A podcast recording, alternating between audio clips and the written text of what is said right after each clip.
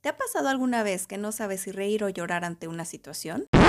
¿O que planeas una cita romántica y piensas en un sexy vestido y tacones, pero terminas en el cine con jeans y tenis? ¿O qué me dices de la típica respuesta al ¿estás enojada?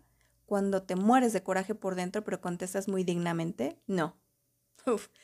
Pues bueno, ese es mi concepto sencillo de bipolaridad, respetando y dejando a un lado el estricto concepto clínico, claro. Si te identificaste con algún punto, entonces estás en el sitio correcto. Y te pido por favor que no te pierdas, porque próximamente estaremos al aire. Espéranos. Rincón Bipolar.